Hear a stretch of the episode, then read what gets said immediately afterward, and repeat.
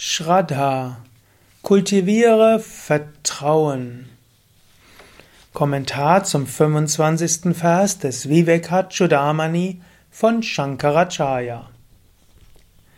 Shastrasya Guru Vakyasya Satya Bhutya Vadharanam Sashradha Katitha Sadbhir Yaya Vastupalapyate das, wodurch jemand die genaue Bedeutung der Schriften versteht, genauso wie den bedeutungsvollen Worten des Lehrers folgt, wird von den Weisen Shraddha genannt.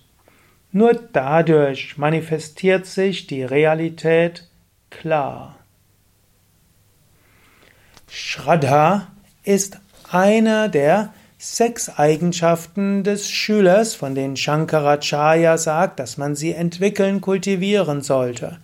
Er nennt sie Shamadhi Satkam, die Sechsfachheit der Gemütsruhe und andere.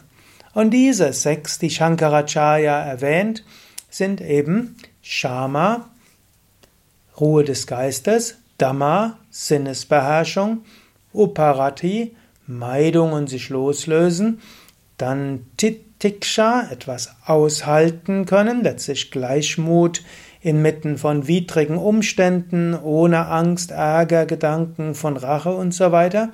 Und als fünftes Shraddha, Vertrauen und Glauben. Und das sechste ist dann Samad, Samatva oder auch Samadhana bezeichnet. Gut, hier geht es also um Shraddha. Shraddha heißt Vertrauen. Im Bhakti Yoga wird Shraddha manchmal auch als Glaube bezeichnet. Aber im Yoga gibt es keinen blinden Glauben. Es, man macht nicht etwas, man glaubt nicht etwas, was man einfach nur blind glaubt, sondern im Vedanta geht es schon auch um Einsicht, Viveka. Es gilt, die Dinge genau zu prüfen, es gilt genau zu überlegen. Aber wenn du genauer geprüft hast, brauchst du ein gewisses Vertrauen. Wenn du einen, einen Meister genau geprüft hast und feststellst, er hat ein ethisches Verhalten, er folgt den Schriften, er scheint aus dem Wissen des Absoluten zu sprechen und er ist, was er sagt, ist auch in Übereinstimmung mit anderen Lehrern, dann kannst du sagen, okay, diesem Lehrer will ich folgen und ich habe ein gewisses Vertrauen in ihn oder sie. Und genauso auch in die Schriften. Natürlich, die Schriften haben auch Teile, die zeitlich bedingt sind. Und auch das muss man überlegen.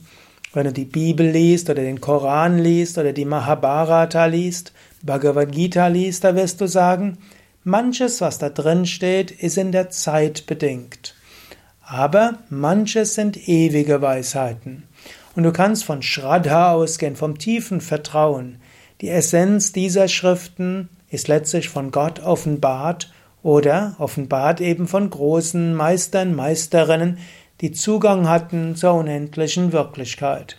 Mit einem Vertrauen gehe das an. Genauso auch, wenn du jetzt Vivekachudamani studierst, gehe mit einem gewissen Vertrauen daran. Ein selbstverwirklichter Meister, Shankaracharya, hat es geschrieben.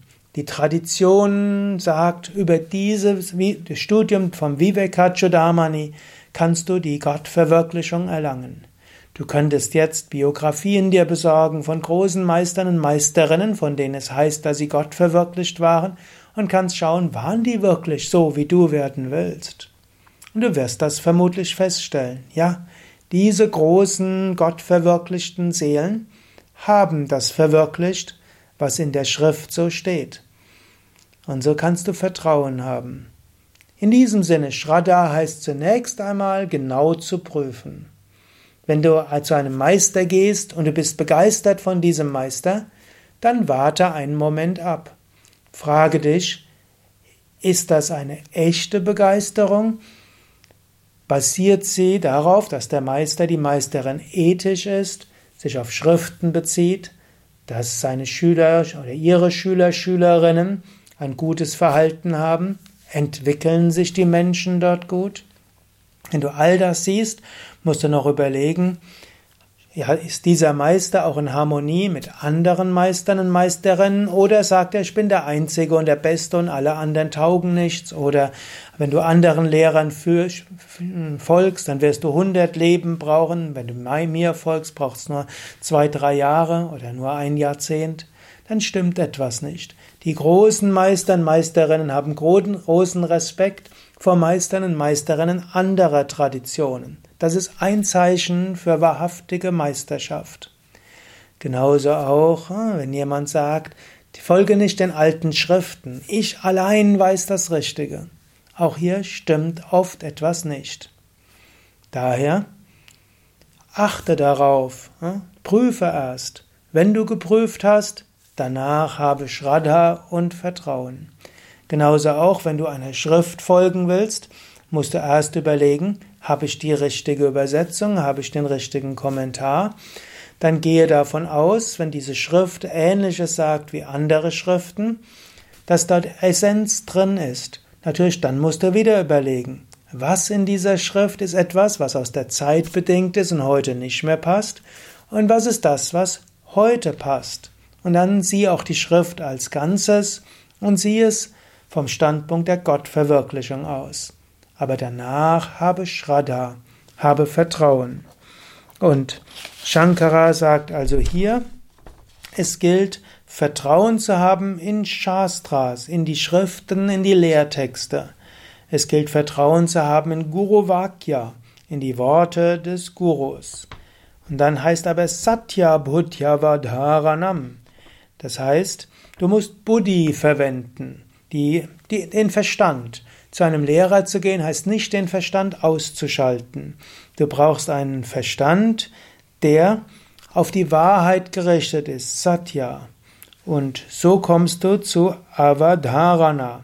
Das heißt, das Verinnerlichen und das Bejahen.